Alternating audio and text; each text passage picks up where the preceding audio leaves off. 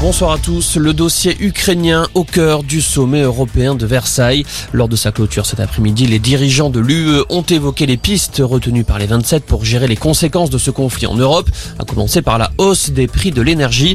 Emmanuel Macron souhaite que l'Europe se prépare à se désensibiliser de sa dépendance à la Russie en termes d'énergie fossile, et ce d'ici 2027. Le chef de l'État mise sur une coopération européenne rapide. Écoutez. Nous aurons un rendez-vous dès la fin du mois de mars où nous regarderons de manière très comment d'abord accompagner nos peuples sur la question des prix.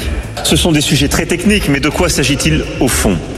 De permettre de garantir des mécanismes qui évitent d'être soumis aux aléas du marché, parfois aux spéculations du marché liées à ce contexte de crise.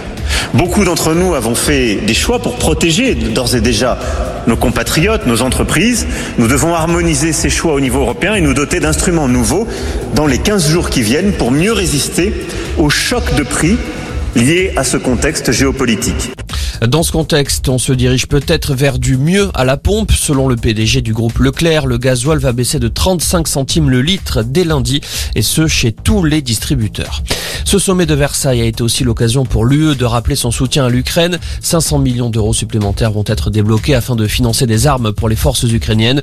En parallèle, un quatrième paquet de sanctions est prévu pour isoler encore plus la Russie, promet la présidente de la Commission européenne Ursula von der Leyen.